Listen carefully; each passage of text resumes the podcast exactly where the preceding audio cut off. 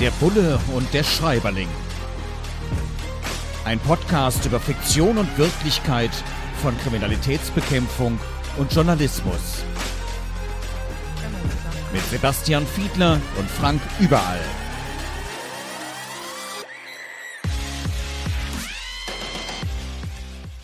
Herzlich willkommen zu einer neuen Ausgabe von Der Bulle und der Schreiberling. Diesmal haben wir uns vorgenommen, ein Rankin, der Hinterhalt, erschien im Goldmann Verlag, ein Thriller und jetzt werden vielleicht die sehr viel Älteren unter uns sagen, äh, Moment, das habe ich doch schon mal irgendwann vor vielen, vielen Jahren gelesen.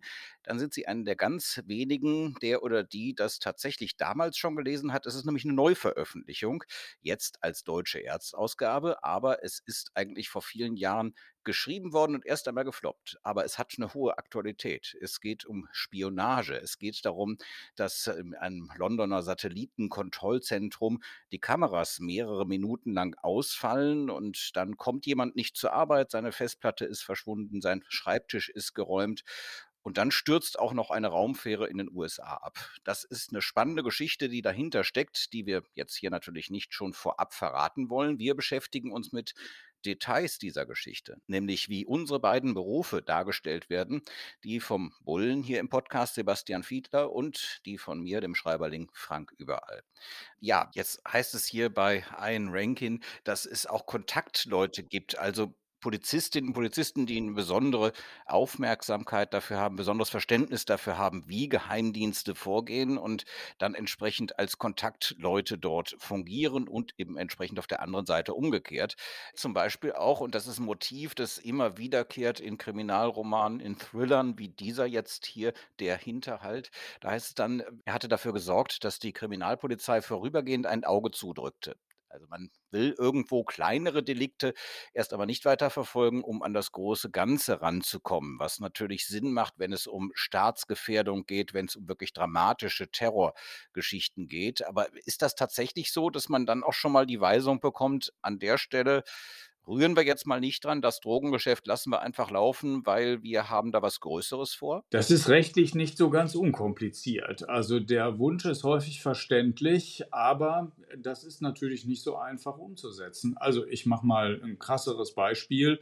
Wenn wir jetzt wüssten, dass es irgendeine Terrororganisation gibt, die jetzt einen Banküberfall nach dem anderen macht, um sich selber zu finanzieren, dann kann man sich, glaube ich, schnell erklären, dass die Polizei nicht zugucken kann, wie eine Bank nach der anderen überfallen wird, weil sie sich jetzt denken, wir wollen jetzt die große Terrororganisation aufräumen.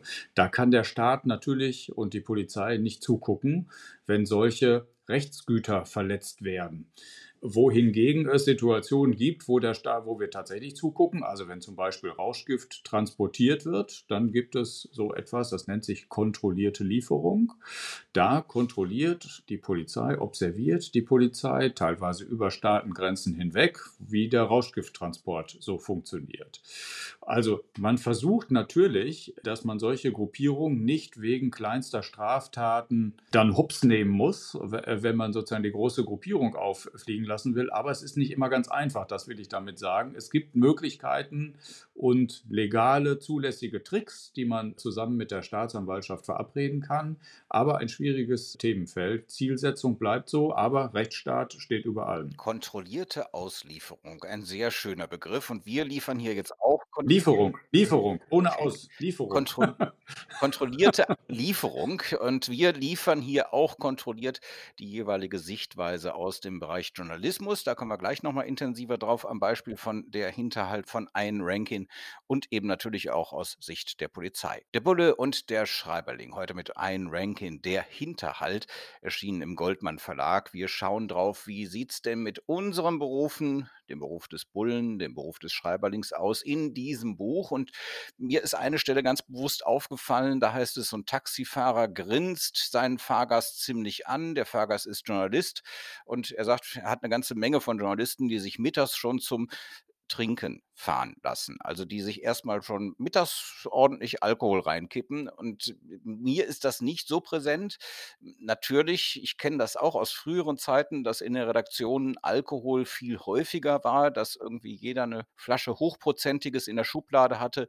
Ja, dass auch wir nach der letzten Sendung, das war früher bei WDR 2 um 16.30 Uhr, nach dieser letzten Sendung im Regionalprogramm, sind wir dann erstmal unten ins Café gegangen und haben erstmal einen leckeren Grappa getrunken. Das ehrlich gesagt gibt es heute irgendwie alles nicht mehr, zumindest in Redaktionen, wo ich mich so rumtreibe. Auf der anderen Seite war es irgendwo für den Zusammenhalt schon gar nicht so schlecht. Gut, tagsüber zu trinken jetzt nicht, das ist das Vorurteil, das gerne in Romanen transportiert wird. Und da frage ich mich, wie ist das eigentlich, wenn man auch so mit schwierigen Situationen als Polizistin, als Polizist umgehen muss, dann kann man ja schon mal auf die Idee kommen, vielleicht auch zum Alkohol zu greifen. Was meinst du, ist das bei euch im Berufsstand auch so ein Klischee oder vielleicht sogar ein ernsthaftes Problem? Also ich würde sagen, zum einen, das hast du für deinen Beruf schon beschrieben und ich würde das für, für meinen auch beschreiben. In der Vergangenheit war das tatsächlich anders. Also ich kenne tatsächlich noch bei der Kriminalpolizei Kollegen, die äh, an den ich jetzt gerade denke, der lebt äh, leider Gottes schon gar nicht mehr. Der hatte noch eine Cognacflasche im Schreibtisch tatsächlich, in der, in der Schublade. Und da gab es häufiger solche Situationen. Es gab im Streifendienst dieses berühmte Feierabendbier, auch nach der Nachtschicht. Also das heißt, um 6 Uhr morgens wurde dann Bier getrunken.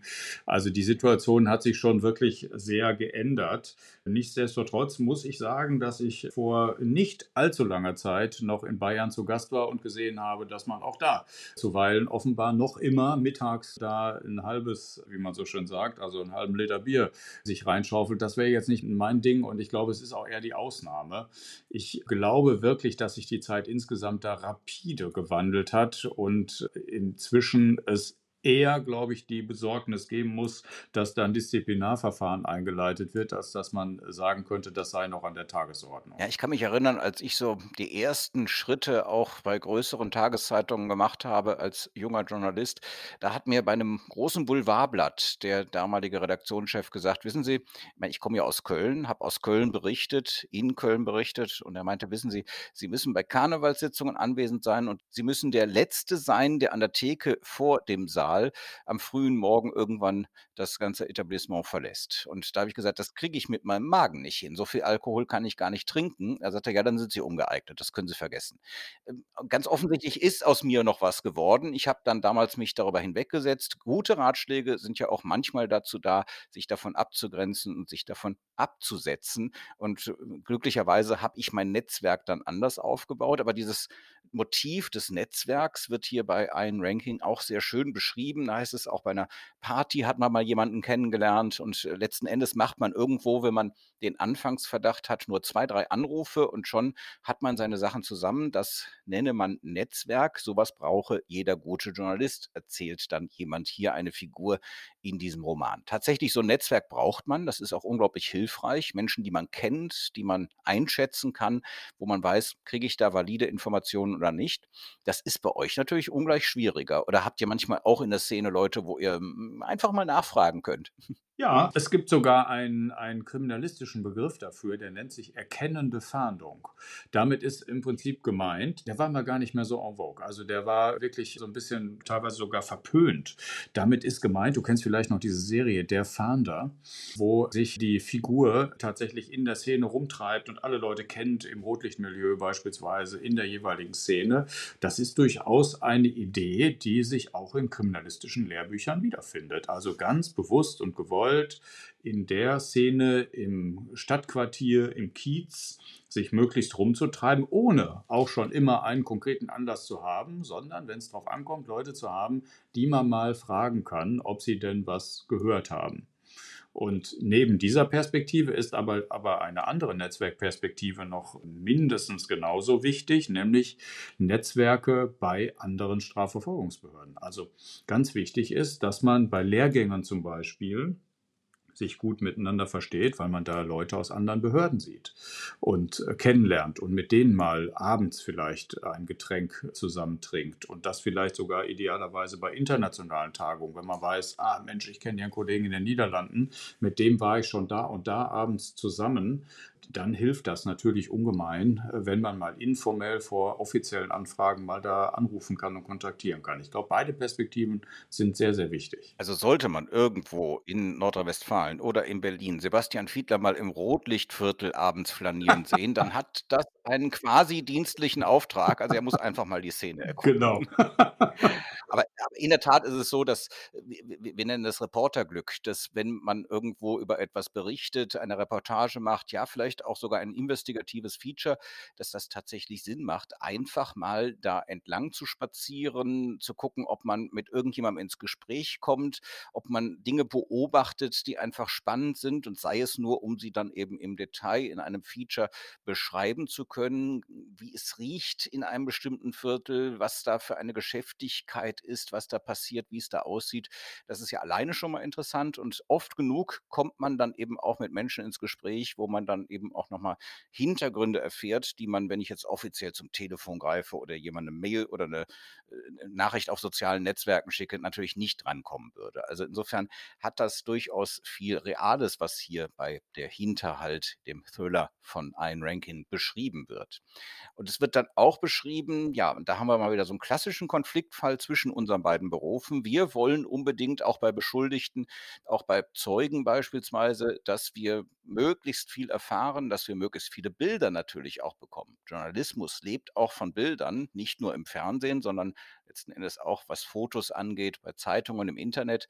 Das will man immer haben und ihr habt tendenziell häufig ein Interesse daran, dass es diese Bilder nicht gibt. Zumal wenn die Betroffenen, gerade wenn es auch um Zeugen geht, ähm, die möglicherweise sogar im Krankenhaus sind, da kommen ja auch manchmal dann Menschen verkleidet rein und versuchen irgendwie als Ärztin, als Arzt verkleidet, ähm, als eigentlich Journalist an Menschen ranzukommen, wo sie eigentlich nicht rankommen sollten. Und ihr müsst dann eben ganz gezielt abschotten. So schreibt es zumindest der eine Autor oder die andere Autorin immer wieder in Romanen. Man sieht das auch in Fernsehserien bei Netflix und ähnlichem, dass also irgendwo versucht wird, die Journalistinnen und Journalisten abzuschotten und den Einblick dann nicht zu gewähren.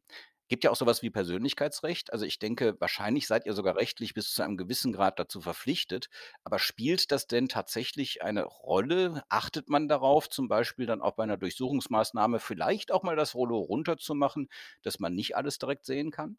Das würde ich schon genauso sagen, wie du das gerade beschrieben hast. Also das würde man so tun. Ich weiß immer nicht, ob das Ausmaß der Erzählungen, also will damit sagen, wie oft das tatsächlich in Romanen auftaucht, dieses Bild, ob das so kompatibel ist mit der Wirklichkeit, das weiß ich jetzt nicht, aber es gibt natürlich solche Situationen. Ich glaube, dass die meisten Zuhörerinnen und Zuhörer wahrscheinlich solche Situationen zuallererst kennen von Unfallstellen, wo man nun seit geraumer Zeit versucht, solche Aufsteller mit so Planen in den Weg zu stellen, damit man also den Blick auf Unfallstellen mit Verletzten oder womöglich sogar Toten zu verhindern, in diesem Fall um Gaffer zu verhindern.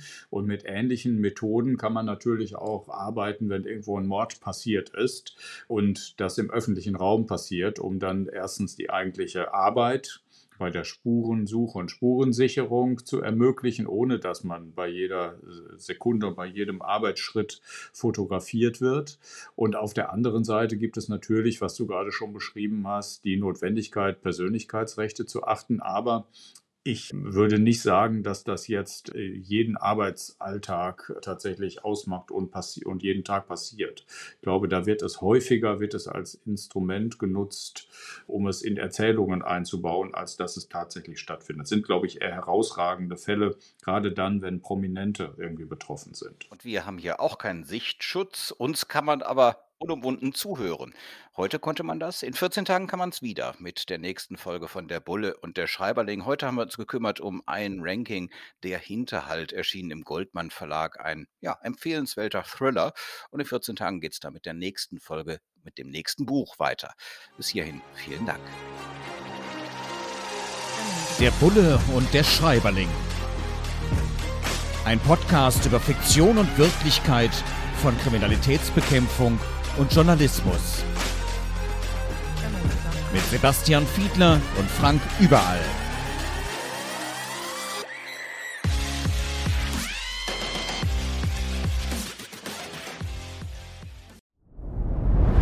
Dir hat dieser Podcast gefallen? Dann klicke jetzt auf Abonnieren und empfehle ihn weiter. Bleib immer auf dem Laufenden und folge uns bei Twitter, Instagram und Facebook. Mehr Podcasts findest du auf meinpodcast.de.